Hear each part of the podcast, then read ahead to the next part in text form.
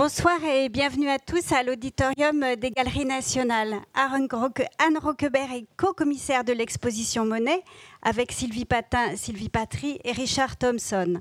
Conservateur en chef au musée d'Orsay, elle est spécialiste de peinture française du 19e siècle. Elle a participé à l'organisation d'expositions et à de nombreux catalogues. Je citerai Degas en 1989, Toulouse-Lautrec en 1992, De Cézanne à Picasso, chef-d'œuvre de la collection Vollard en 2007. Et bien sûr, actuellement, Monet aux Galeries nationales. Elle a en outre publié des articles et des ouvrages sur Degas à Toulouse-Lautrec, ainsi que des catalogues consacrés aux collections nationales. Elle est l'auteur dans le catalogue Monet d'un essai intitulé Cet étourdissant Paris. Je lui laisse la parole. Merci beaucoup.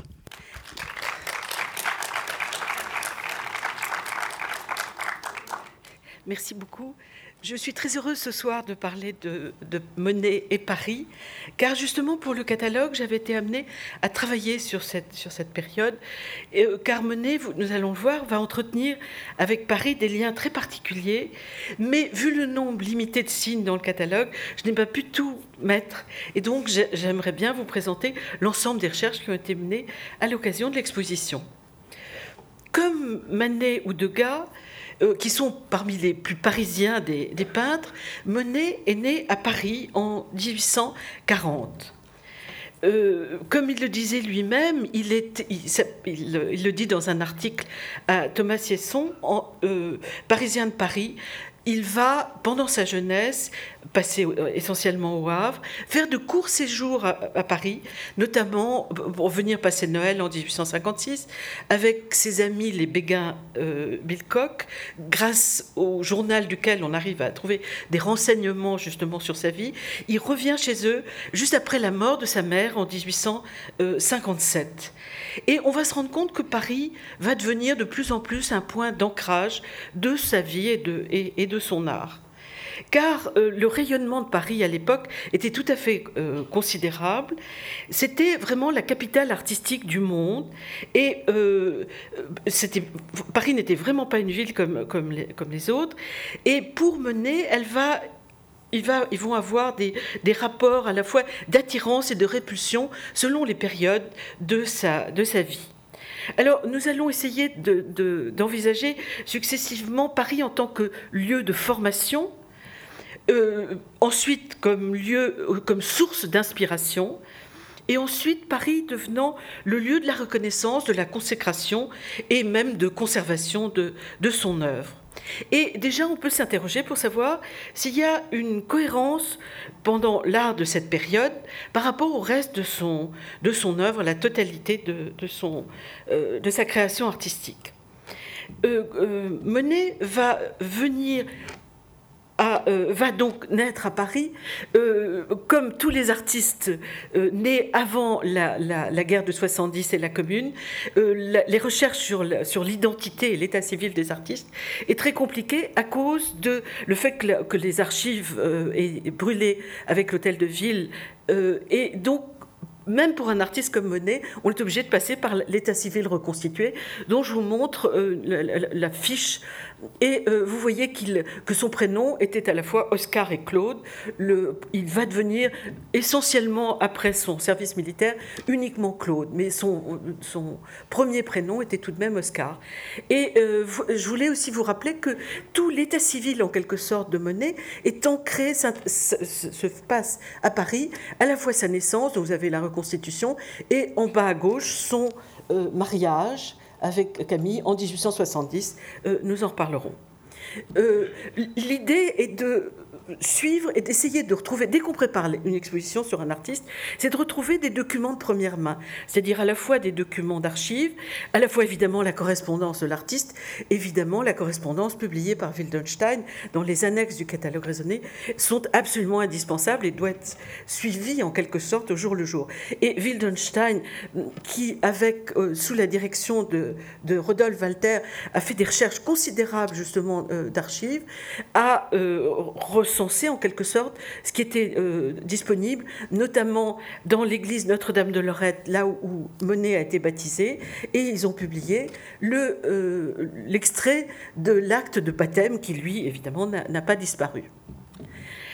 quand Monet arrive à Paris, on revient donc en quelque sorte à Paris. En avril 1859, euh, il vient y faire ses études dans une sorte de, c'est une sorte d'initiation comme le faisaient d'ailleurs la plupart des peintres de sa génération, dès qu'un artiste, qu'il soit français ou étranger, voulait étudier l'art, euh, Paris était vraiment l'étape incontournable pour sa formation. Alors on peut penser à Pissarro, qui vient de ses, Antilles natales, euh, Cézanne vient d'Aix, d'ailleurs Zola le rejoint,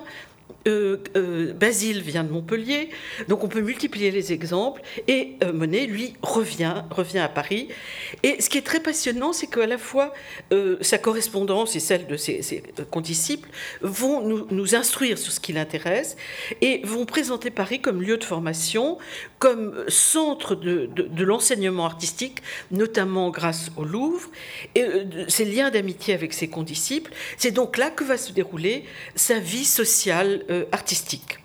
Il a 19 ans quand il arrive, et grâce aux lettres qu'il envoie à son premier maître, entre guillemets, Eugène Boudin, qui lui avait donné ses conseils de peinture, il fait des comptes rendus, notamment des comptes rendus de ses visites au salon. Et euh, on sait que, par exemple, en 59, il remarque particulièrement Troyon, euh, Jacques, Daubigny, Courbet, Corot. Donc beaucoup d'artistes de, Barbizon.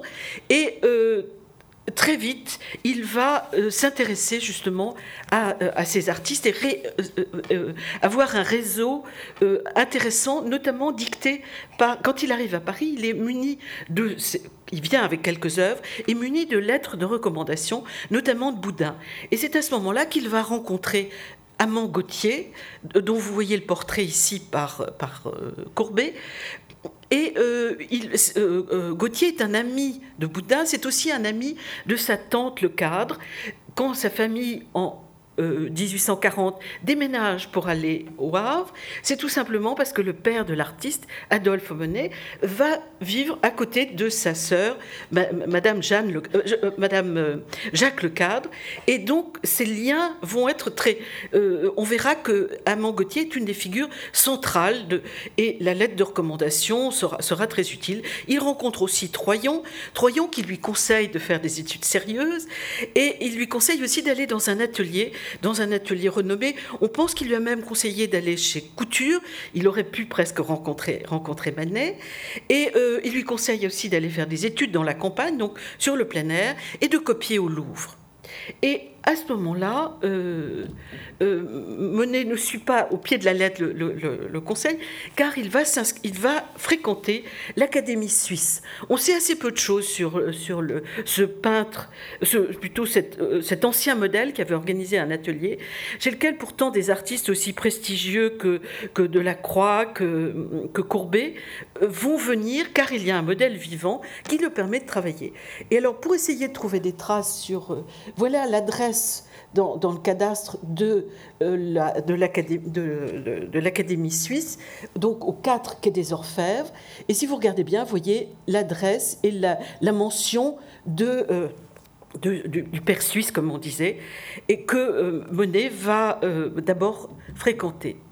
Il s'installe dans le quartier artistique, entre guillemets, c'est-à-dire que successivement, il va être euh, rue Rodier, rue Pigalle, rue Pigalle tout à fait à proximité de la place Pigalle, l'endroit où, les, artistes trouvent des modèles. Et donc, c'est euh, par définition, beaucoup d'ateliers d'artistes siègent à cet endroit, tout près de chez eux. Euh, une des personnalités qui va aussi beaucoup compter dans sa jeunesse, c'est Auguste Toulmouche. Toulmouche est un, presque un cousin par alliance, car en 1861, il a épousé Marie Lecadre, qui était la petite nièce de son oncle Jacques Lecadre. Donc, euh, sur ses conseils, Monet va fréquenter l'Académie Glaire. Et si on regarde la carrière de, Toulmouche, là je vous présente la, robe bleue, vous verrez une sorte d'écho euh, par rapport à la robe verte de, Monet. Mais euh, ici, euh, on sait que l'adresse de, Charles Leclerc, c'était 70 bis rue Notre-Dame-des-Champs, et c'est aussi l'adresse de l'Académie Glaire. Euh, Charles Glaire avait ouvert un atelier prenant la succession de Delaroche et lui-même ayant beaucoup souffert, manquant d'argent, il, euh, il, recevait des étudiants presque bénévolement, c'est-à-dire qu'il ne demandait pas qu'on paye très régulièrement euh, quelque chose qui était très pesant, une pension pour un, pour un budget d'étudiants. Et sur les conseils de Toulouse, donc, Monet va chez Glaire et il va rencontrer un certain nombre d'artistes. Glaire est très connu avec, euh, par exemple, Le Soir ou Les Illusions perdues, qui est un des tableaux qui appartient aux collections, du Louvre. Donc un peintre d'histoire assez traditionnel, mais qui sera un, professeur peut-être plus libéral et qui réunit euh, un certain nombre d'artistes. Donc Monet euh, fréquente son atelier, il va y rencontrer euh, Basile.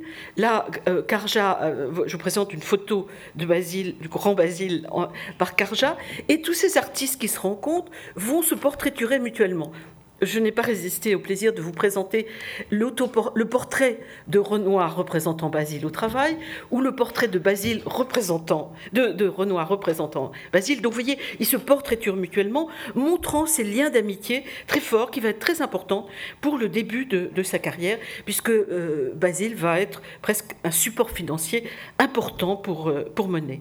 Et grâce à sa correspondance, on sait, Basile, qui était montpelliérain, envoie très régulièrement des, lettres à ses parents. Et il, raconte la vie à l'atelier. Euh, Monsieur Glaire, on dit à l'atelier le patron, vient deux fois par semaine et passe devant chaque élève dont il corrige le dessin et la peinture. Puis il donne de temps en temps un petit sujet de composition que chacun fait de son mieux. Donc on sait qu'il travaille de 8h à, à, à 3h de l'après-midi mais que euh, Glaire n'aime ni le chic ni la touche, qu'il préfère, dans cette satanée couleur, entre guillemets, les tons préparés à l'avance sur la palette. Donc on verra que très vite, tous ces jeunes euh, artistes vont abandonner ces, tons, ces tons mêlés. Et euh, on raconte même qu'un jour, euh, face à Renoir qui était en train de travailler, euh, Glaire lui dit Mais est-ce que vous faites de la peinture pour vous amuser? Et Renoir répond Bien sûr, sinon je n'en ferai pas.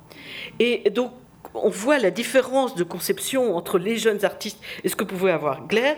Glaire critique aussi un jour euh, Monet, qui, à qui il dit mais vous regardez trop, trop, trop la nature, trop grossièrement comme elle est, et alors que vous devriez vous souvenir de l'antique. Évidemment, le souvenir de l'antique n'était pas ce qui préoccupait ni Monet ni ses condisciples.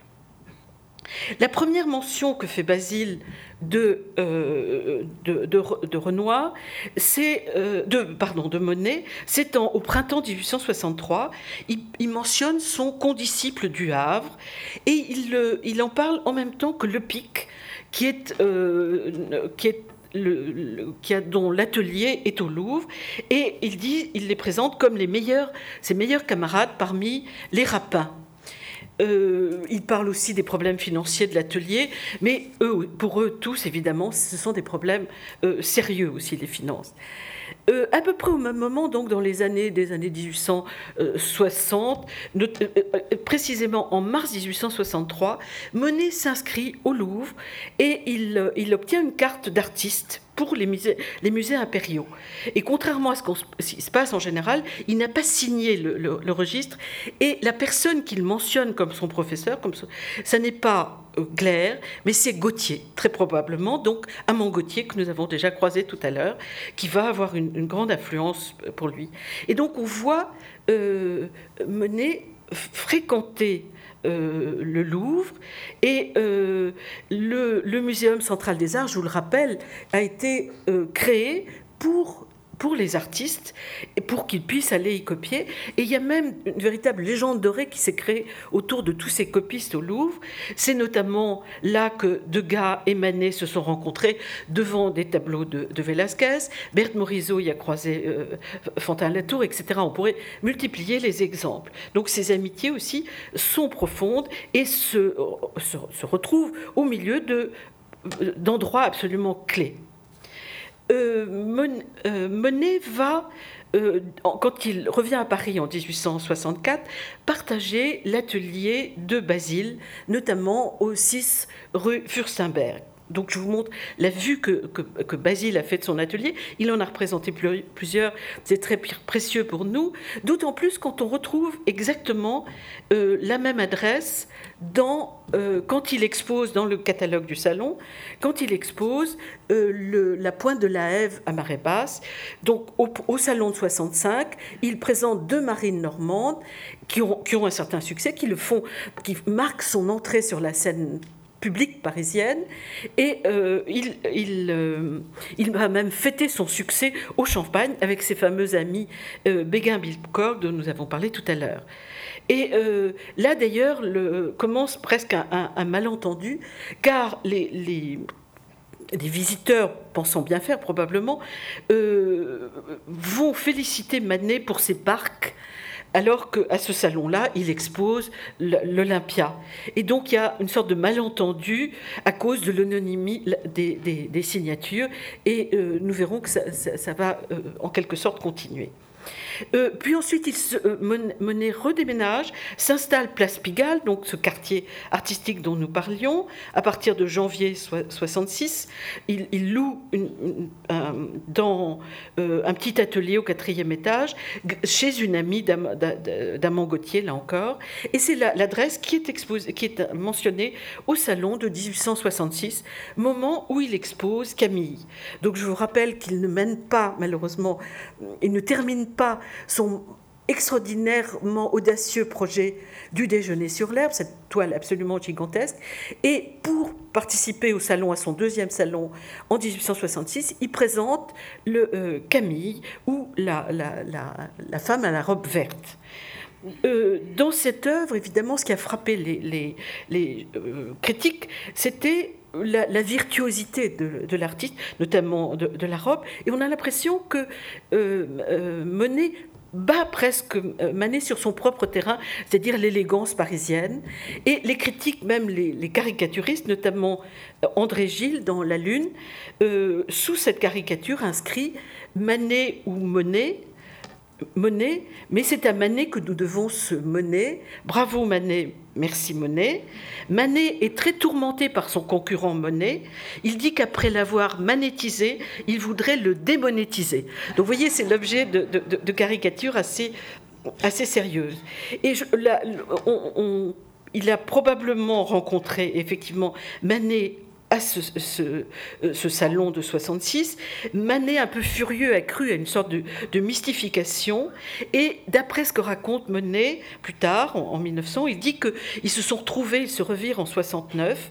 Et euh, il, Manet invita son cadet à le retrouver au café, au café euh, notamment Café Gerbois, où, tout le groupe de Batignolles se, retrouvait. Manet vient, Monet vient en compagnie de Basile, Renoir, Sisley, tous ces ses, amis proches de l'époque. Et là, il rencontre autour de Manet euh, Fantin-Latour, Cézanne, Degas, plus des écrivains dont euh, Zola, Duranty, etc. Et donc, c'est un véritable moment de, de, confrontation d'idées nouvelles qui sera un vrai support pour tous ces jeunes artistes qui se retrouvent soit à la brasserie des martyrs, soit, soit au Café Gerbois ensuite, et autour au début des idées de, Courbet. Et euh, il pense qu'il a perdu peut-être quelquefois un petit peu trop de temps dans ces cafés.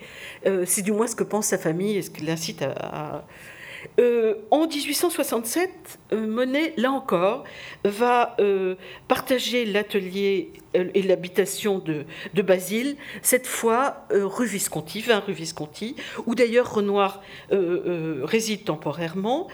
Et c'est tout à fait intéressant de voir que euh, ils, travaillent ensemble et ils vont aller ensemble. Cette adresse de la rue Visconti, c'est celle qu'il a quand euh, il va aller de toute façon un peu plus suivi au Louvre.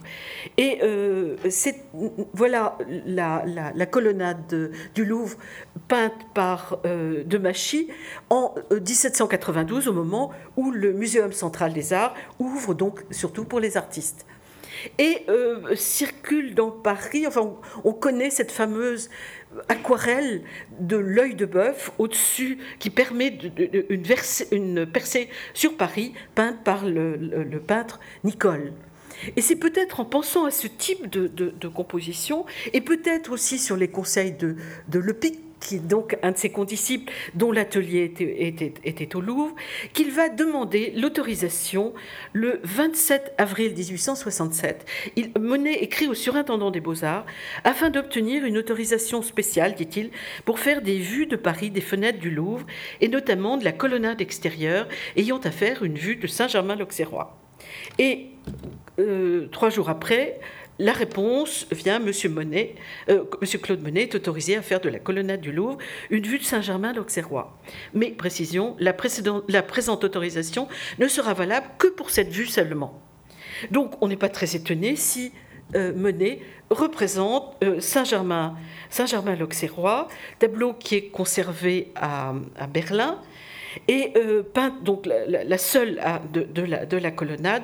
Et on a l'impression qu'il fait, euh, euh, qu'il garde une précision topographique dans le rendu de l'architecture gothique, des rosaces et des. Et Anne Distel, dans le catalogue de, 80, marque, explique l'importance de, cette toile, qui est l'une des premières réussites de Monet dans ce genre, dit-elle, et à cause de la netteté des, des ombres et de la lumière. Et elle ajoute ce thème de la vie urbaine urbaine euh, entre immédiatement dans l'univers des impressionnistes. Et on va voir que ça va dominer ces scènes parisiennes, de, le paysage urbain, vont envahir en quelque sorte l'iconographie de, ces artistes. Et euh, d'ailleurs, on a les, lettres de euh, Monet en mai 1867, euh, qui dit qu'il est en train de, Renoir et moi, travaillons toujours sur nos vues de Paris. Donc voilà une vue, le quai du Louvre, qui est, qui est présenté dans l'exposition, qui nous a été généreusement prêté par le, musée de, de La Haye, dans lequel, euh, dans cette vue, on voit un site que, Monet appréciait énormément, les quais de Seine, d'ailleurs qu'admiraient beaucoup, de, paysagistes, on pourrait presque dire de védutistes parisiens. Euh, euh, Corot, on avait fait le sujet de, pas mal de, tableaux. Et d'ailleurs, dans la peinture du 18e, nous avons vu l'exemple de Nicole, mais on pourrait multiplier les exemples avec euh, Hubert Robert, de Machy, etc. C'était un sujet privilégié. On pourrait décliner les œuvres depuis, depuis les très, riches heures du duc de Berry, ces thèmes-là autour du Louvre euh, ont été très prisés par, les artistes. Et euh, euh, Bretel, Richard Bretel a souligné que ce qu'il avait peut-être encore plus influencé que les vues traditionnelles peintes un peu à la façon de Canaletto, c'était probablement des photographies. Et la, la, photo de Soulier ici, qui représente presque le même point de vue, vous apercevez dans le premier plan le jardin de la Fente, puis la Seine, le Vert Galant, et dans l'axe, vous avez le, le, le Panthéon. Vous voyez, la, composition est presque identique. Et quand Monet représente la foule, c'est une foule assez détaillée, presque pittoresque, comme dans beaucoup d'autres euh, représentations. Et le point de vue est exactement le même quand il représente son troisième tableau depuis les, fenêtres du Louvre, le même axe sur le Panthéon, euh, avec le jardin de l'Infante dans le premier plan, peuplé d'une foule peut-être plus suggérée que décrite, contrairement, au, premier, plan. Et euh, cette œuvre est, intéressante car on peut justement la comparer, enfin l'ensemble, aux fameuses vues que, euh, que Renoir peignait à peu près au même moment, notamment euh, ce pont des arts, toujours de 67, conservé à Pasadena, dans lequel euh, Renoir a plus axé son intérêt sur la coupole de l'Institut, sur les quais de la Seine, mais l'autre rive, avec une précision aussi. Euh, et le côté très, joyeux du ciel et des coloris est assez, est assez frappant. Euh, rappelez-vous qu'ils n'ont pas du tout été les seuls à s'intéresser à des vues de Paris à cette époque-là. Euh, Manet a représenté l'exposition universelle de 67. Et c'est probablement d'ailleurs la clé, c'est du moins la proposition qu'en fait Eric Bretel.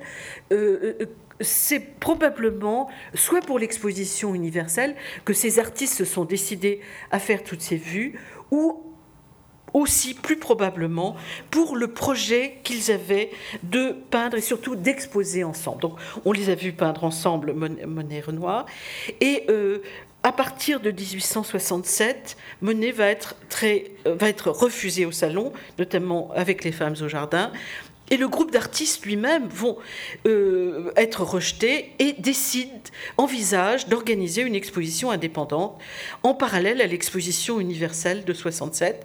Ils prennent comme exemple Courbet qui avait fait son pavillon particulier pendant l'exposition universelle de, 1855. Manet fait aussi son, pavillon en, 67. Donc ils pensent reprendre cette, cette idée. Mais malheureusement, faute d'argent, le projet n'aboutira pas. Et, euh, mais c'est assez intéressant d'imaginer que ces vues ont été faites pour, euh, ce projet euh, d'exposition qui ne réussira qu'en 1874. Alors, ce qui est aussi intéressant, c'est de voir que ces artistes prennent euh, les mêmes sujets d'inspiration, quelquefois même presque les mêmes points de vue qu'un certain nombre d'écrivains de l'époque. Si on pense à Zola et à Thérèse Raquin, qui est son premier, euh, son premier roman parisien, en quelque sorte, on peut aussi penser à Flaubert, l'éducation sentimentale, donc le, le, départ de les, premières pages euh, s'embarque sur les quais du Louvre. On peut penser aussi à Offenbach, dans lequel il y a tout un inventaire des, beautés parisiennes qui sont, qui sont déclinées, qui montrent donc une sorte de, développement autour de ce thème de, de, la, de la, la, vie urbaine. Et ce, ce, genre de peinture va se développer.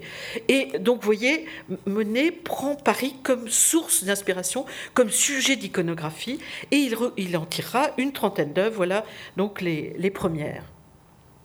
Il continue à être très proche de, Basile, donc euh, allant peindre rue de la Condamine avec, euh, avec Renoir. D'ailleurs, sous ce, tableau, la radiographie montre euh, un, grand nu féminin assez proche de la Diane de Washington ou, d'un nu un peu comme celui-là, montrant des réemplois, un tableau très proche de celui de, Renoir. On n'est pas très sûr que Monet soit représenté dans, dans, dans cette œuvre, mais en fait, peu importe, le grand Basile a été peint par Manet lui-même, Manet qui, qui s'interroge en face du tableau.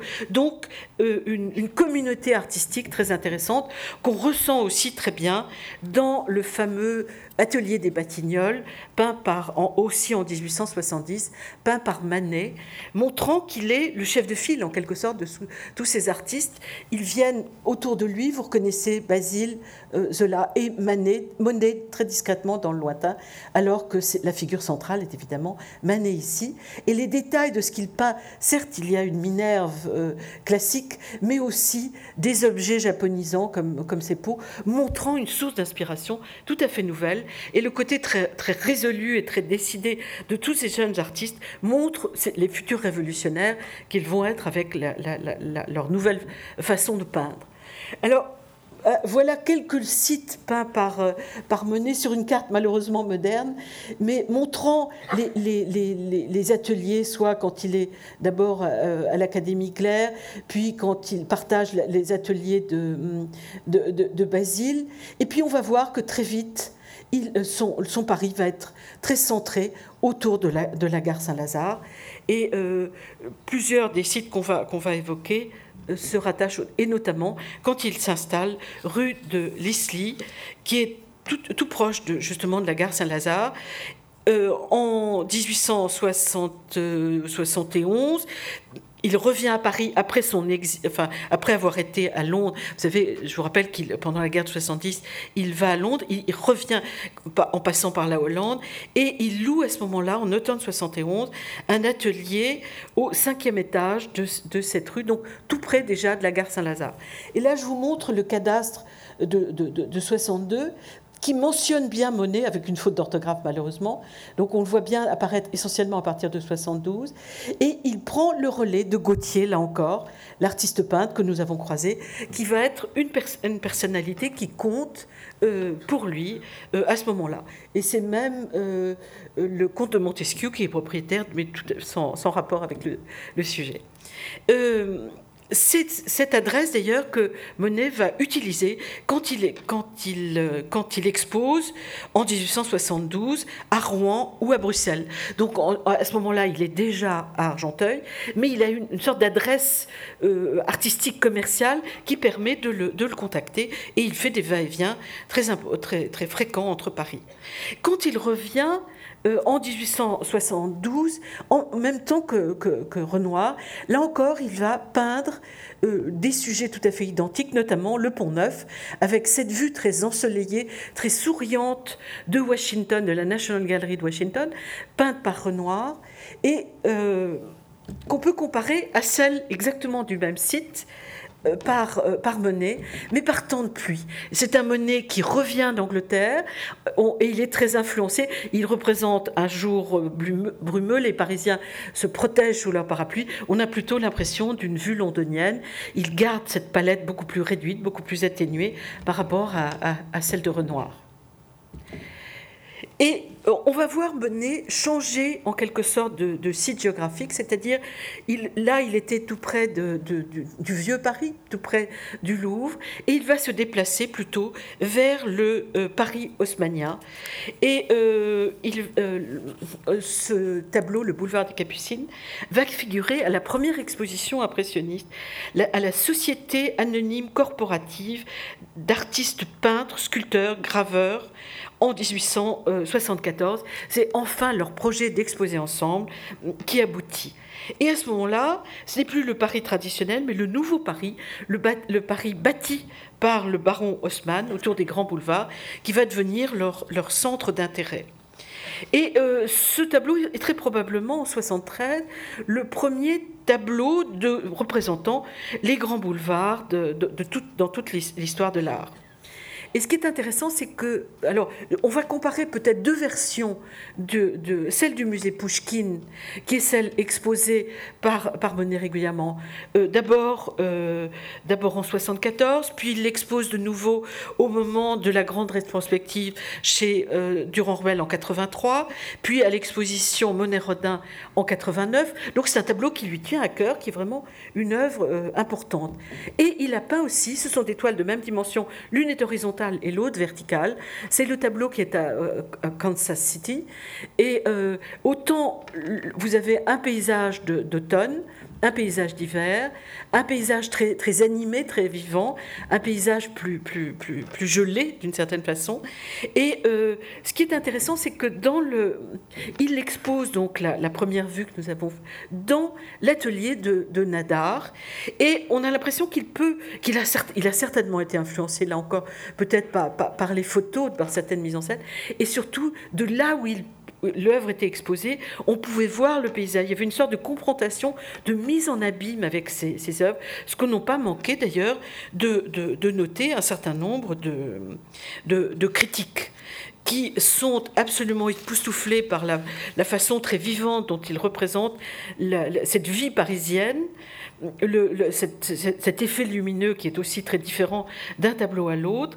Et par exemple, pour le tableau qui est maintenant à Moscou, euh, Chénaud dit Jamais l'animation prodigieuse de la voie publique, le fourmillement de la foule sur l'asphalte, euh, des voitures sur la chaussée, l'agitation des arbres, etc n'a été rendue de façon dans cette extraordinaire, merveilleuse ébauche, car évidemment, elle est vue comme une ébauche par les critiques. Donc on pourrait multiplier, ça, a eu un impact extrêmement fort, et euh, l'importance aussi donnée à la foule a été notée, et nous allons voir que la foule chez, chez Monet est peut-être aussi un de ces thèmes parisiens euh, par excellence. Il la rend de façon de plus en plus fugitive, de plus en plus euh, euh enfin, euh, ce sont des notations lointaines, surtout si on les compare avec, par exemple, les grands boulevards de Renoir, datant de 71, dans lequel la figure, comme toujours chez Renoir, la figure humaine a beaucoup plus d'importance, ou alors quand ça devient totalement anecdotique,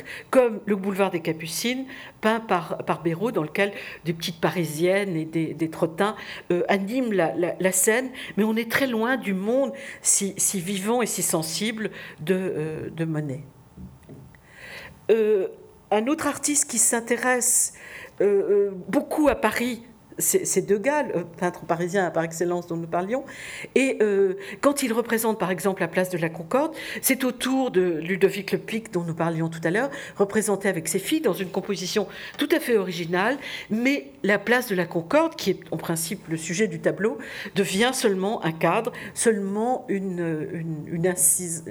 Et euh, il faut aussi penser aux merveilleuses vues, aux merveilleuses scènes peinte par, euh, par Manet, plutôt là, puisqu'il s'agit de la musique aux Tuileries, qui était, qui était un, des points forts du, du, Second Empire, puisque les Tuileries faisaient partie du jardin, du jardin impérial, en quelque sorte, d'au moins une partie du jardin. Et en 1862, euh, Manet représente cet élément un petit peu, cette scène assez mondaine, euh, qui sera reprise d'ailleurs quelques années plus tard par Menzel, un, après-midi dans le jardin des Tuileries. Et ce qui est très amusant, cette œuvre qui est à la National Gallery de Londres, euh, euh l'a très probablement commencé à Paris, mais l'a fini en, Allemagne. Et vous voyez les, petites nurses plus allemandes que parisiennes dans une, vue qui est une espèce de reconstitution presque imaginaire à la limite. Et il est assez passionnant de pouvoir comparer ces vues des Tuileries avec celles que, euh, que Monet va faire. Et il va les faire de, façon tout à fait originale grâce à Choquet. Choquet, qui est un grand, Victor Choquet, qui est un grand collectionneur, qui avait une merveilleuse collection de Delacroix, de, de Renoir, de, Cézanne, qui, qui, étaient des artistes qu'il a, qu'il a vraiment défendus. Et là, je vous présente un portrait de Choquet par Cézanne, qui date de 1875, moment où Cézanne le présente à, Monet. Et euh, euh, Choquet habitait 198 rue de Rivoli, et c'est d'un des balcons là-haut et des fenêtres qu'il va peindre euh, un certain nombre de vues que nous allons voir. Et grâce au cadastre, j'ai pu préciser que, contrairement à ce qu'on disait en général, on, pensait que la vue était du quatrième étage. En fait, euh, Choquet habitait au cinquième étage, euh, là, et on le retrouve bien avec euh, euh, un, Pardon, je voulais vous montrer son, métier qui était en, fait un, employé au ministère de l'Intérieur. On, s'attendait à un collectionneur richissime et malgré un, salaire assez moyen, son goût très sûr lui a permis de faire une collection absolument fabuleuse. Et deux, des balcons de choquet, euh, Monet va peindre en compagnie de Renoir va peindre quatre vues extraordinaires d'un point de vue plongeant euh, avec l'esquisse qui est au, des Tuileries, qui est au musée d'Orsay, euh, peint presque, on a l'impression que sa main euh, transcrit ce qu'il voit directement. Le côté très lâché, très, très esquissé justement de l'ensemble est, très très impressionnant.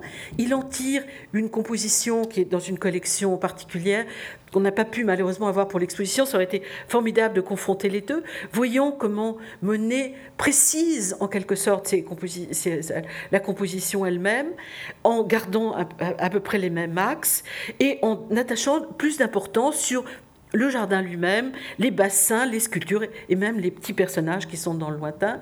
Et enfin, par exemple, les tuileries du musée Marmottan, dans lequel on a euh, même l'angle du Louvre, c'est-à-dire qu'il s'est un tout petit peu décalé par rapport, euh, par rapport au point de vue précédent.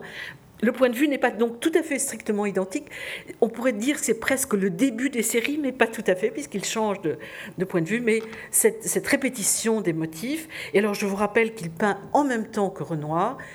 Et euh, voilà, par exemple, je suis désolée de la mauvaise qualité, une photo, une, la photo d'une esquisse peinte par Renoir euh, au, même endroit, avec le même, même point de vue que l'esquisse du début. Euh, Pissarro aime beaucoup cet endroit et va finir par louer un appartement, mais beaucoup plus tardivement, à la fin des années 90, et il va représenter, lui qui va être le peintre de Paris par excellence, puisque euh, alors que, Monet fait une trentaine de vues de Paris, euh, Pissarro en fait une centaine.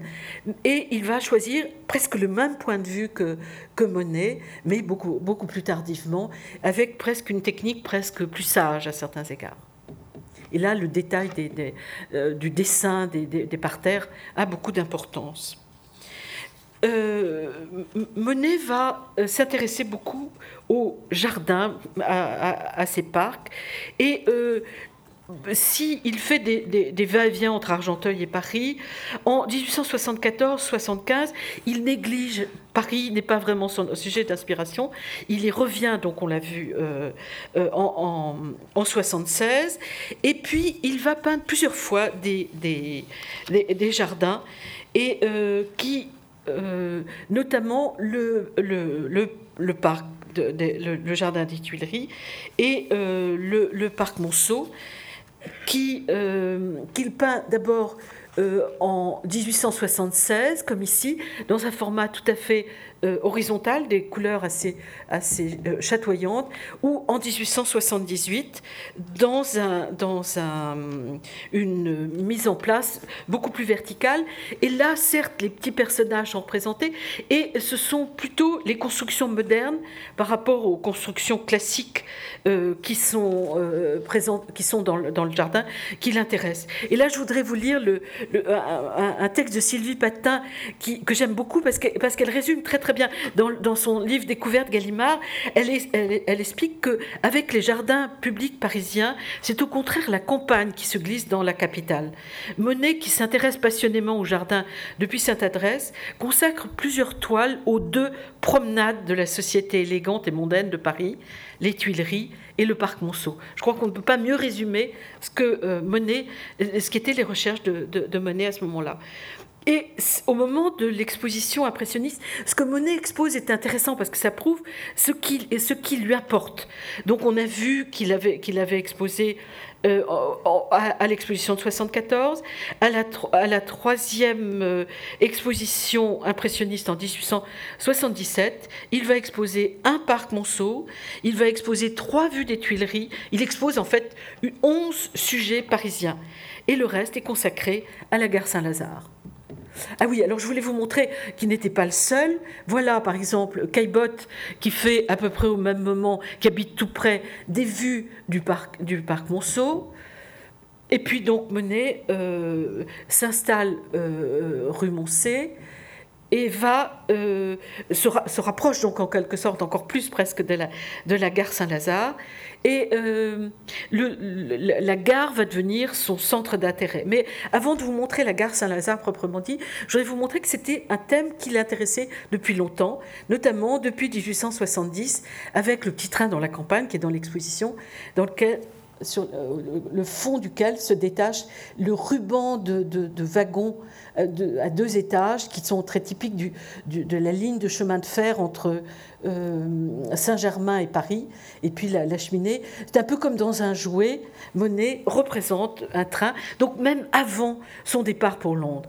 Et puis à Londres, il découvre évidemment la peinture anglaise. Il va être absolument séduit par, euh, par Turner et ça va le marquer de façon tout à fait décisive. Quand il s'installe à Argenteuil, il va prendre régulièrement le train. Quand, il revient de Normandie, il passe par la gare Saint-Lazare. Donc c'est vraiment le lieu incontournable. C'est un peu le pivot de, de, de, toute son aire géographique euh, dans Paris. Et donc par exemple là, en 1872, il représente la gare d'Argenteuil. Euh, qui est dans l'exposition. Euh, en 75, il représente euh, Train dans la neige, la locomotive, donc mêlant à la fois le sujet du train et de la neige, deux sujets qu'il affectionne énormément, œuvre qui est au musée Marmottan. Et puis surtout, en 1877, il décide d'en faire vraiment le sujet essentiel de, ces tableaux. pour cela, il demande l'autorisation, il écrit au euh, au chemin de fer de l'Ouest pour pouvoir peindre un peu, un peu comme, il, comme il le souhaite. Et euh, alors, je vais vous montrer plusieurs, plusieurs œuvres, en commençant peut-être par les deux plus grandes compositions les plus organisées. Euh, là, le tableau du musée d'Orsay qui montre la, verrière, la halle euh, principale, le départ des grandes lignes en quelque sorte, qui est construit de façon très organisée autour de cette cathédrale de verre, cette cathédrale de la technologie moderne, euh, cette nef faite de verre et de... Et on voit la lumière filtrant comme il le faisait dans, ses jardins, par exemple, ou dans le déjeuner sur l'herbe, filtrant à travers la verrière, marquant euh, le, sol de la gare, qui est un sujet éminemment moderne, évidemment. Ce qui est très intéressant aussi, c'est que dans cette il y a une sorte de, tournant aussi dans la façon de traiter la matière. C'est-à-dire qu'il y a un enchevêtrement, des, une matière beaucoup plus, beaucoup plus nourrie, beaucoup plus lumineuse. Et, euh, et c'est aussi, là encore, des recherches qui nous mènent dans la direction des séries. C'est-à-dire qu'il va multiplier les points de vue à l'intérieur de la gare, mais c'est autour de ce même sujet.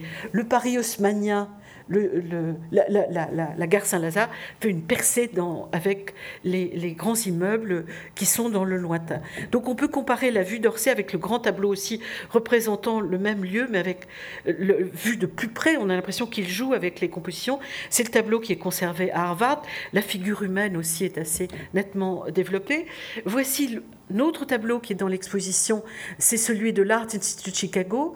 C'est l'arrivée du train de, de, Normandie et euh, dans lequel il, euh, euh, représente les, trottoirs, les lampadaires exactement, comme si on était à l'intérieur enfin sur, le quai d'une et les, voyageurs sont là.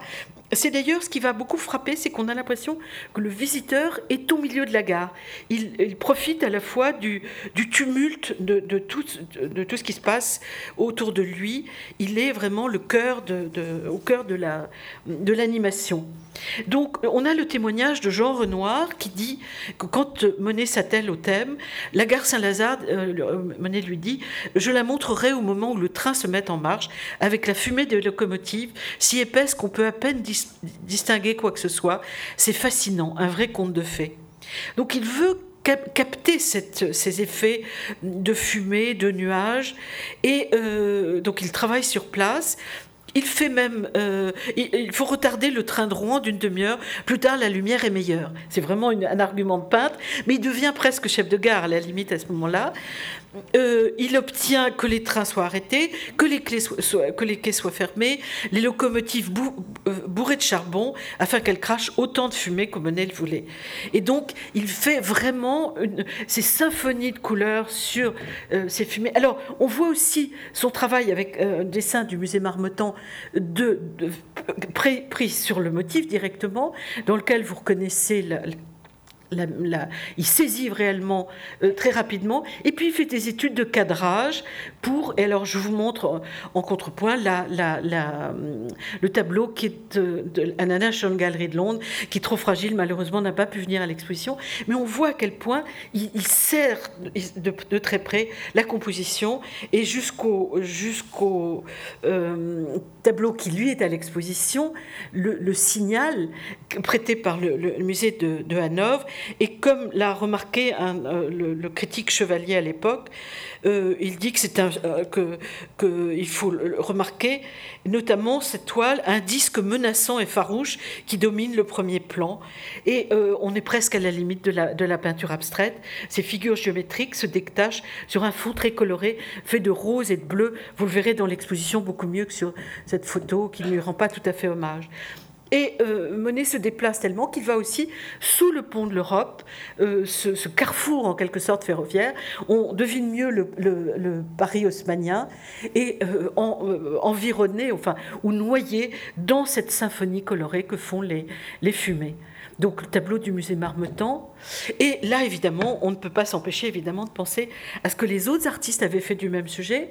Avant lui, déjà en 1873-74, euh, Manet a représenté le chemin de fer, mais on, se rend compte qu'il centre plus son intérêt sur la figure humaine, Victorine Merin, alors que le vrai sujet, c'est dans la fosse le, chemin de fer, la fumée quand Caillebotte représente euh, le, pont de l'Europe, le même pont que que nous venons de voir, c'est l'architecture métallique qu'il séduit et qu'il anime. C'est une scène de la vie parisienne euh, moderne qu'il représente, mais la figure humaine est essentielle. Gounod se met dans les pas de, Monet en euh, utilisant les, les, lumières colorées, mais l'architecture l'intéresse plus. Ça n'est pas un pur coloriste comme pouvait l'être Monet. Et euh, Béraud en fait là encore prétexte à une, scène tout à fait anecdotique et pittoresque. Euh, Menet va euh, s'installer au 26 rue d'Édimbourg et là voilà son, son dans, le cadastre on trouve sa, sa présence jusqu'en 1800 79, moment où il va être relayé.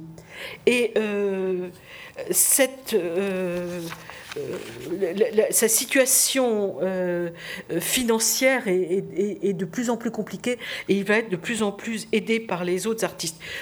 J'ai oublié à propos des Gares Saint-Lazare de vous parler évidemment de tous les écrivains naturalistes qui ont, compté à, l'époque et qui ont euh, évoqué la gare. Alors évidemment, on pense tous à, à Zola avec La bête humaine, mais qu'il a publié plus tard, en 1889-90, ou alors à Proust qui, parle euh, de, cette destination éloignée, qui, termine une description de ces grands ateliers vitrés comme celui de la gare Saint-Lazare. Et il parle du ciel, certains ciels d'une modernité presque parisienne. Je crois que lui a ressenti ça totalement, d'une façon totalement contemporaine. Euh, quand euh, il s'installe, il est donc très proche, euh, là encore, de la, gare Saint-Lazare, et il va avoir les mêmes préoccupations que Manet. Manet qui, en 1879, va peindre la rue Monnier, décorée de, drapeaux bleu, blanc, rouge qui ornent la, rue. le pittoresque de ce sujet, sujet va intéresser Manet. Monet va le reprendre par deux fois. Euh, pour euh, évoquer ce qui va être les deux derniers grands tableaux traitant, euh, représentant Paris, la rue Montorgueil et la rue Saint-Denis. la rue Saint-Denis n'est malheureusement pas à l'exposition car il appartient aux collections du musée de Rouen et, il fait partie de la collection de Pau et la, la donation interdit les prêts, donc vous ne pouvez aller le voir qu'à Rouen. Le, tableau de la rue Montorgueil, donc avec c'est exactement le même principe, c'est-à-dire une perspective accélérée prenant une, rue pavoisée qui devient l'essentiel du tableau. Dans les deux tableaux, vous avez un point de vue plongeant. Il, il s'installe à une fenêtre ou d'un balcon pour euh, représenter cette foule, cette foule qui devient, c'est l'animation, c'est cette sorte de foule houleuse euh, qu'il représente par des lichettes de, peinture, vous voyez, et non pas par, ce ne sont pas des personnages individualisés, mais au contraire, c'est l'évocation plutôt de de personnages. Ce qui a fait dire à certains qu'il s'agissait peut-être d'un tableau révolutionnaire à cause de, mouvements. Je crois, enfin, ça n'est probablement pas aussi simple, mais c'est quand même très certainement un hymne à euh, cette fête du 30 juin 1878 euh, on a quelquefois dit que c'était le 14 juillet, sûrement pas, le 14 juillet n'était pas encore fête nationale à ce moment-là. Euh, l'exposition universelle de 78, qui a été la première après la guerre de 70, qui montrait que la France s'était vraiment rétablie, avait, euh, a eu un succès énorme. Et pour fêter ce succès, le, le 30 juin est devenu fête nationale, fête du peuple, fête du travail, enfin, et donc grâce à cela, on a pavoisé tous les murs de Paris et toutes les, toutes les façades. Et c'est seulement quelques, un peu plus tard que la, la, Troisième République sera proclamée. Et donc, on a pu dire que c'était un hymne à la République. Et euh, c'est le seul moment où on peut dire de façon absolument certaine, euh, se rappeler des opinions plutôt républicaines de, euh, de Monet, qui ici exprime, montre un peuple en liesse en quelque sorte. Dans, euh, et on, trouve une description par exemple de cette journée-là dans le journal des concours, dans l'illustration. Tout le monde est très frappé par ces, ces rues pavoisées. Mais je crois que c'est Monet lui-même qui en tire l'œuvre la, la, plus, la plus étonnante. Et euh, c'est le choix d'une célébration en quelque sorte nationale qu'il fait à ce moment-là. Et avec ces, vues, Monet va arrêter de représenter, il ne va plus représenter Paris. Il fait des séjours, nous allons le voir, plus ou moins longs, plutôt souvent courts d'ailleurs, à la capitale. Pourtant, il ne s'arrête pas de représenter totalement euh, les grandes villes. Pensez par exemple aux vues de la cathédrale de, Rouen, il en, représente une trentaine. Euh, aux vues de Londres, il en fait une centaine. Et au, au séjour à Venise aussi, très particulier, mais aussi une bonne trentaine, d'heures.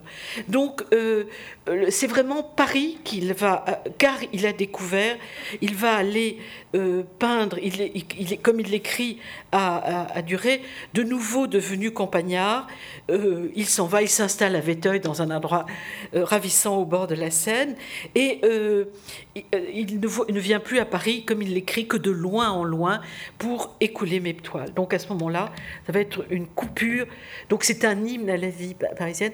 Euh, euh, la rue Vintimille n'est même plus. Enfin, c'est un atelier qui a, qui va tout près là encore de, la gare Saint-Lazare, mais qui est euh, loué par, par euh, Caillebotte, et ça va être servi d'ailleurs un peu de point de, pied à terre pour, pour, pour Pissarro aussi. C'est un endroit où ils peuvent rencontrer leurs, euh, des, clients, des, des, collectionneurs peuvent voir, venir voir leurs œuvres. Donc il est d'abord au rez-de-chaussée à droite puis à gauche. Enfin, et c'est une sorte de, de pied à terre à, à, ce moment-là. Et quand c'est quand même l'adresse qu'il donne quand il expose les deux vues euh, que nous venons de voir de la fête du 30 juin au, à la quatrième exposition impressionniste en 1879. C'est l'adresse qui donne 20 euh, euh, rue Vintimille, alors qu'il est vraiment installé à Véteuil. Alors, à Paris, donc, il va revenir de façon un petit peu irrégulière. D'ailleurs, à l'exposition dont je vous ai montré, cette exposition-là, il ne vient même pas pour le, pour le vernissage. Pourtant, il présente 20 29 œuvres qui sont accrochées avec celles de Pissarro dans la dernière salle. Et euh, il revient en revanche au moment de son exposition particulière à la, à la Galerie de la vie moderne euh, de, de, Georges Charpentier en 1880, sa première exposition personnelle. Là, il est à Paris. Il va revenir aussi en 1883 euh, il, il, sait qu'il y a une exposition d'art japonais, donc il vient la voir. Donc ponctuellement, pour des occasions très spéciales qui comptent, il, euh, il vient, il vient euh, voir.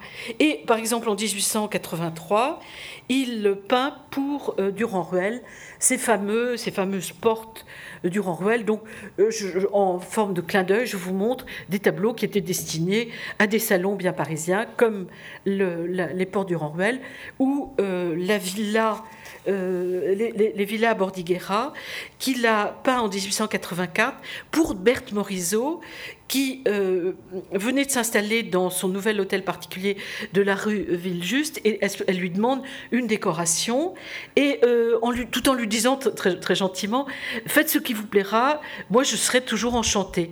Et Monet choisit d'agrandir un paysage de Bordighera comme décoration. Donc œuvre qui est, aussi, qui est à l'exposition. Euh, mais euh, Monet euh, va considérer Paris plutôt comme un, lieu de reconnaissance, puisque c'est là qu'il expose, comme un lieu de consécration et aussi comme un lieu de conservation. Et c'est probablement pour cette raison qu'en 1889 et 90, il va passer beaucoup de temps à organiser la souscription pour l'Olympia de Manet. Euh, euh, parmi la plupart de ses œuvres tardives, beaucoup sont écrites de, Giverny, mais il est très préoccupé par ce qui se passe euh, à Paris. Alors, il écrit, j'allais dire, à la terre entière, à beaucoup de collectionneurs. Il demande, il se demande des adresses mutuellement. Je vous, je vous lis un peu, parce qu'elle est, très, très révélatrice, une qu'il envoie en novembre 89 à Rops, au peintre belge, je m'occupe d'une souscription que nous faisons euh, entre amis et admirateurs de, Manet pour acheter son Olympia et l'offrir au Louvre. C'est le plus bel hommage que nous puissions rendre à sa mémoire et c'est euh, en même temps une façon discrète de venir en aide à sa veuve à laquelle ce tableau appartient. Donc il dit, euh, j'ai pensé que vous seriez heureux de vous joindre, etc. Dites-nous la somme que vous comptez y mettre. Donc il envoie énormément, énormément de courriers et euh, le projet finit par, avancer. Il propose que la donation se fasse, euh, mais il exige en fait que le tableau, il voudrait que le tableau aille au Louvre. Et euh, quand il se rend compte que l'administration française, avec ses lourdeurs, répond que ça n'est pas possible, que ça ferait un, précédent trop compliqué, donc il réécrit au directeur des, musées en disant, vu l'intérêt de l'œuvre et l'intention des donateurs, l'administration doit s'engager à la conserver toujours à Paris et sous les yeux du public. Euh, et donc il demande justice pour avoir l'assurance que selon le désir formel des donateurs, l'Olympia devra rester à Paris et, serait, et, ne serait dans aucun cas transporté en province. Donc vous voyez, ça, confirme tout à fait ce qui se passe. Et euh, le tableau rentrera d'abord au Luxembourg en 1890 et c'est seulement en 1907 quand, grâce à l'intervention de Clémenceau, que le tableau va être exposé au Louvre face à la, la grande odalisque d'Ingres consécration extraordinaire et aboutissement du vœu de Monet. Et je crois qu'on peut vraiment rendre hommage à Monet. On sait à quel point ça lui a coûté de, de ne pas pouvoir, le temps qu'il a, qu'il a passé à ça, mais je crois que c'était un ami d'une fidélité extraordinaire. Et j'ai oublié de vous dire, quand il est venu à Paris en, en 1883, ça a été notamment pour l'enterrement de, de, euh, de, de, Manet. Il, il, il, tient même les cordons du poil avec euh, euh, Antonin Proust, Burti, Zola, etc. Et au moment de l'enterrement de Degas, il participe aussi à l'enterrement. Donc vous voyez, c'est des, raisons qui lui tiennent à cœur. Il ne vient pas euh, si facilement que ça. Il raconte quand, dans son article au duc de Trévise, en, en, 27, il dit Le musée du Luxembourg ayant l'intention d'exposer la réunion de famille de Basile, Monet s'exclame Un tableau de Basile, c'est bien capable de me faire aller à Paris. Et on sent son intérêt justement pour ses amis, il se tient au courant de l'actualité de ce qui se passe au Luxembourg, qui était donc le musée d'art moderne de l'époque. Et c'est d'ailleurs au musée du Luxembourg que ces premiers tableaux vont entrer euh, les premiers étant euh, venant grâce au leg Caillebotte, euh, qui a été, les œuvres ont été léguées en 1894 et sont entrées après des discussions extrêmement complexes et longues en 1896. Euh, euh, Renoir était l'exécuteur testamentaire et le, projet de, de Caillebotte était que l'ensemble du legs soit accepté ensemble et soit exposé, pas déposé. Et donc c'est là que les choses ont été compliquées. Seule une partie du legs a été euh, acceptée et notamment par exemple les régates à Argenteuil, ce tableau absolument éblouissant, symbole de, de la période, cette période rayonnante de impressionniste euh, d'Argenteuil, et on se rend compte que c'est un tableau de peintre. On comprend que Caillebotte, qui a été, après Basile, un des, un des plus grands, et, Manet, un des plus grands euh, supports financiers et amis de, de, de, Manet, ait, pu s'intéresser à ce type de tableau, euh, très, des bouches très, très, très esquissées. L'esquisse des Tuileries que nous avons vu tout à l'heure vient de chez nous, ou un grand tableau comme Le Déjeuner, on, on sont rentrés grâce à Caillebotte. Il a fait rentrer huit Monet. Avec, avec Degas, c'est l'artiste le mieux représenté dans les collections, dans les collections nationales. Car évidemment, nous sommes héritiers à la fois du Luxembourg et du, et du jeu de paume. Euh, alors, nos catalogues sont publiés de façon, euh, d'après leur numéro d'inventaire, c'est-à-dire par ordre chronologique d'entrée dans les, collections. Donc, la, collection suivante, c'est la collection Morenet-Laton, qui rentre en 1906. La Neuf Monnaie rentre. Ce sont tous des œuvres. Le tableau le plus prestigieux de la donation, c'est le Déjeuner sur l'herbe de Manet. Et autour de ces œuvres, des tableaux de Monet très important, correspondant plutôt au début des œuvres de l'artiste, avec le très important et prestigieux, presque emblématique tableau Les Coquelicots, qui a figuré à la première exposition impressionniste. Morenet-Laton était lui-même peintre, historien d'art, et tenait à ce que ces tableaux soient vraiment dans les musées. C'est pour ça qu'il les a fait rentrer. Le pont d'Argenteuil aussi vient là. Et l'autre tableau euh, important qui rentre la même année, en 1906, ça n'est pas dans les collections... Euh, euh. C'est dans, les collections du Petit Palais, des collections de la ville de Paris. Le soleil couchant sur la Seine, effet d'hiver, euh, qui est un tableau que Menet a peint en 1880, au moment où il pensait à nouveau, où il va réexposer au salon. Il peint trois grands euh, paysages euh, et, euh, et celui-là, il ne le propose pas sur le salon. Le seul qui sera accepté, c'est le lavacourt du musée de Dallas que vous avez dans les salles et qu'il trouve d'un goût un peu bourgeois. Il préfère celui-ci, qui est une sorte d'écho à Impression Soleil Levant. Et ce tableau sera donné par un, par un collectionneur aux collections nationales, donc aux collections parisiennes euh, de la ville de Paris. euh, les collections nationales, justement, sont aussi enrichies par, euh, par exemple, un achat de l'État fait pour le musée du Luxembourg en 1907, donc l'année suivante. C'est une des cathédrales de Rouen. Alors, je vous montre un dossier assez traditionnel des achats de l'État, dans lequel vous voyez même le prix 10, 10 500 1907 pour le musée du Luxembourg. Il y va quasiment directement, imputable sur cette. Euh, euh, et voilà le tableau en question, qui est un tableau qui est dans, les salles. Et ce qui est absolument merveilleux, c'est que ce premier achat, qui est certainement le tableau le plus austère de la série euh, que conservé à Orsay, est complété par la série euh, léguée par le comte Isaac de Camondo en 1911. Euh, Camondo euh, les 14 euh, monnaies, dont cette série des cathédrales. Et je crois qu'il fallait avoir le sens de la collection que pouvait avoir Commando pour non pas seulement se dire je vais faire un petit échantillonnage, prendre une cathédrale un peu plus, une, et puis quelque chose, mais se rendre compte de l'intérêt de la série, montrer que voir des tableaux de série ensemble, ce que vous pouvez voir à l'occasion de l'exposition, apporte quelque chose de supplémentaire, montre ce que Monet voulait lui-même. Il les a exposés chez Durand-Ruel comme des séries. Et c'est pour ça qu'on peut être particulièrement reconnaissant à Camando, qui a fait euh, un leg absolument prodigieux, avec notamment le. Par exemple, je vous montre deux des de la série des nymphéas, qu'il a aussi légué ensemble. Donc il a représenté des Véteuils, le, Parlement.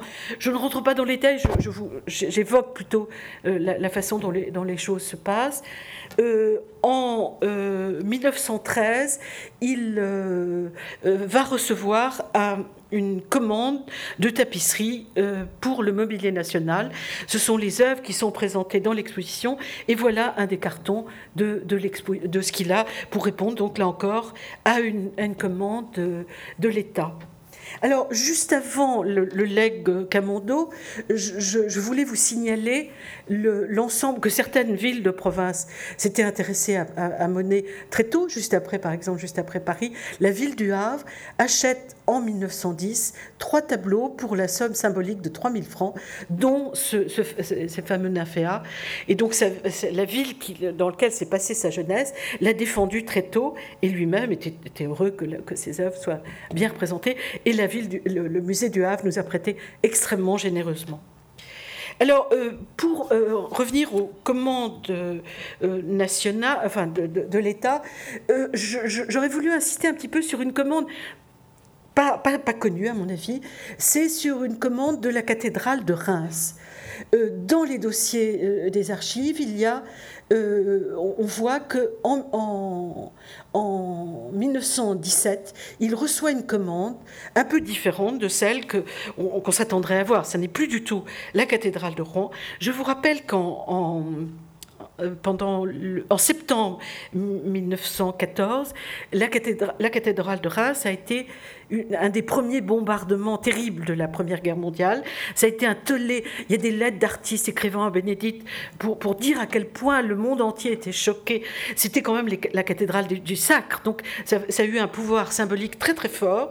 Et j'imagine que c'est pour cette raison que on, a commandé cette, cette œuvre à, à, mener. C'est la cathédrale martyre en quelque sorte qui a marqué les, les qui, a, qui, a, catalogué de barbares en quelque sorte les, les Allemands à ce moment-là et qui a voulu faire une sorte de renaissance de la et euh, c'est devenu presque un débat euh, artistique. C'est-à-dire que des artistes comme, comme Bourdel s'est beaucoup intéressé à la reconstruction, des, à, la, restauration de, de, la cathédrale, et des artistes comme, euh, comme euh, Rodin aussi dans les cathédrales, etc. Donc c'est un débat assez général auquel, dans le fond, Manet, Monet pardon, participe d'une certaine façon en disant qu'il il accuse réception, en disant qu'il a euh, a bien voulu l'informer qu'on le commandait de représenter la cathédrale de, Reims. Et euh, il dit qu'il est flatté, honoré par, cette commande.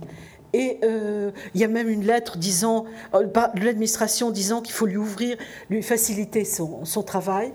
Mais c'est seulement, le dossier ne, ne se bouclera que, que, beaucoup plus tard. C'est-à-dire que euh, cette commande euh, sera reprise par un arrêté de 27, c'est-à-dire trop tard, après la mort de, euh, de, Monet. Donc on, voit la, complication de, Et on a quelque chose d'un peu comparable. L'État lui commande l'achat d'un panneau décoratif euh, c'est une commande passée en 22, mais le dossier n'est pas fini, n'est pas signé, n'est pas. Donc ça reste à l'état, à, l'état un peu embryonnaire. Euh, peut-être est-ce pour justifier, pour simplifier en quelque sorte tous son ces, travaux de grands décors, de grands décors qu'il euh, prépare depuis 1914. Il se remet vraiment au travail et il, décide en quelque sorte de de donner en, 1917 ces grandes, décorations qui seront installées dans l'orangerie après sa mort en 27. Donc peut-être que tous ces échanges de, de commandes viennent de là. Euh, à ce moment-là. Et euh, on voit à quel point en 17, justement, il, euh, il répond à des lettres en disant Je suis désolé de ne pas avoir écrit avant, je suis paresseux lorsqu'il s'agit de, de, prendre la plume. Je suis du, reste si perpétuellement occupé de mes, de mes grandes décorations que j'en oublie tout, bien heureusement, du reste, entre parenthèses. Et je à mes devoirs. Bon, avec cela, plusieurs voyages à Paris m'ont fort dérouté. Donc on voit que son point d'ancrage, c'est Giverny, c'est son travail essentiellement, autour duquel se passe toute sa vie. Quand euh, l'État et le musée du Luxembourg veulent lui acheter euh, un tableau en 1921, euh, c'est les femmes au jardin qui vont, qui rentrer dans les, dans les, dans les collections nationales. Et c'est tout à fait intéressant car le tableau avait appartenu à Basile, qu'il avait acheté sous forme de mensualité au moment de la conception de l'œuvre. À la mort de Basile, la famille l'échange avec Manet et Manet le rend à Monet et donc en 21, il le vend à l'État pour 200 euh, 000 euh, francs. Et cette œuvre, qui lui tenait beaucoup à cœur, vient bien évidemment enrichir considérablement euh, les collections du musée des collections nationales avec un tableau et on voit même là encore sa préoccupation de Paris et de Giverny. Il, demande s'il pourrait être, être qu'on lui envoie son, chèque, en, fait, en quelque sorte, à, euh, à Giverny, ça me dérangerait d'être obligé d'avoir un voyage à Paris. Euh, où il ne va pas depuis longtemps. Donc vous voyez, on a un peu ce leitmotiv, la, la difficulté de se déplacer. Et donc on se rend compte que euh, ce que les, les témoins de l'époque disent en disant Vossel, par exemple, raconte que euh, vers la fin de sa vie, Monet a horreur de Paris, où l'on ne peut faire 100 pas sans être harponné par des importuns, des gaffeurs, des snobs indiscrets ou, incompréhensifs. Il reste parfois 8-10 mois sans mettre les pieds sur les boulevards. Il ignore les coteries, les salons, l'institut. Il préfère ses jardins et son travail. Ce n'est pas qu'il abomine les grandes, les grandes villes, il a vécu paisible, solitaire et ignoré à Londres. Donc Paris, ne, comme il le dit à, à cette ville me fait peur. Et donc on comprend ce tournant, cette ville qui lui est indispensable, auquel, il, il n'est pas complètement étranger quand même, mais et il, il y revient. Et je crois qu'un certain nombre de, notamment son fils, Michel Monet, va vraiment aller dans le sens de ce que voulait certainement son père, après la, en, donnant aux, euh, aux, collections nationales en 1927, c'est-à-dire juste après la mort de son père, ces deux figures euh, en plein air, droite et gauche, en 1927, donc complétant les collections. Et ça n'est pas non plus un hasard si Georges Clemenceau, en 1927, lègue l'autoportrait de, de, de Monet. C'est une confirmation de leur amitié, un, tableau très tardif et absolument indispensable pour la compréhension de, de Monet et sa liberté. Alors, juste euh, rapidement, je, vous, je, je vous montre quelques, quelques donations, mais juste plutôt pour garder l'esprit de, ce qui est, de, ce qui est présenté, plutôt que le. Alors, euh, après, donc, toujours après la mort de l'artiste en 1931, c'est le legs euh, de monsieur et madame Raymond Colling avec des tableaux plutôt tôt, euh, une cour de ferme et méditation, qui est dans dans l'exposition. Évidemment, on ne peut pas ne pas citer le leg Personnaz en 1937, qui lègue trois tableaux de monnaie. Alors là, je vous montre les plus, euh, ceux qui sont dans l'exposition d'Argenteuil de, et d'Etretat. Euh, à, titre de mémoire, juste pour le legs de la princesse euh, de Polignac euh, en 1944, euh, regroupait trois monnaies. Je vous, montre les dindons, qui est peut-être le, plus spectaculaire, le, plus grand d'entre eux, hein, le grand panneau décoratif des dindons, ou euh, par exemple en méridienne, et il a aussi, elle a aussi légué en norvégienne. le, le, don, donation sur réserve d'usufruit de Jacques Larocque la Roche fait entrer en 1947 ce tableau des Roches Noires, euh, période qui était très mal représentée euh, auparavant. En fait, il entre en 1976 car euh, le, collectionneur en avait gardé l'usufruit. Le don Gachet fait rentrer en, dehors de beaucoup d'œuvres de, Van Gogh, de, de Guillaume, etc., cette merveilleuse nature morte en, 1951 de, euh, de Monet. Le très émouvant euh, Camille sur son lit de mort a été donné par Katia Granoff au Jeu de Paume en 1963, a pourtant une tonalité très très différente euh, aux collections.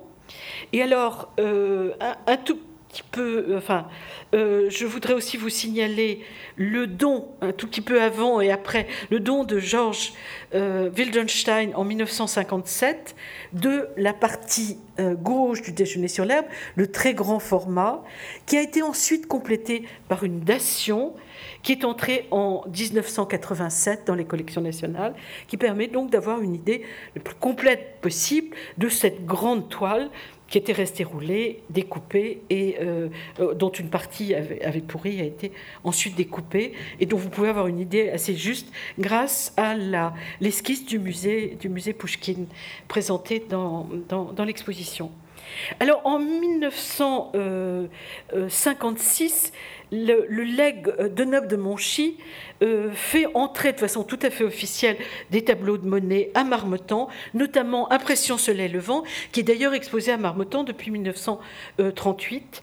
Et grâce à ce, don initial, comme vous l'a expliqué euh, Sylvie Patin, le legs de euh, Michel Monet va venir conforter cet ensemble. À sa mort, mort en 1966, Michel Monet lègue à l'Académie des beaux-arts de Paris une centaine de, de monnaies qui font donc du musée Marmottan-Monet la plus belle collection française. Et donc vous pouvez voir au musée cet ensemble euh, présenté euh, comme les, monnaies de, de, les collections nationales ont continué à s'enrichir, notamment par des achats.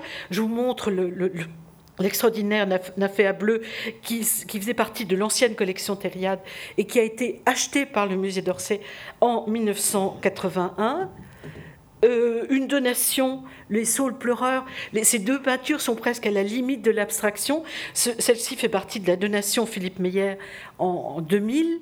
Et vous euh, voyez, on, comprend pourquoi les peintres de l'abstraction lyrique américaine ont été, on ne peut peut-être pas dire les redécouvreurs de Monet, parce que euh, Monet toujours n'a jamais été oublié, mais ont attaché une importance tout à fait spéciale à son art et s'en sont vraiment inspirés et euh, une dation aussi, la dernière, qui est entrée en, 2002, euh, faite devant les peupliers, complétant bien l'ensemble des, séries qui sont euh, importantes pour, le, pour,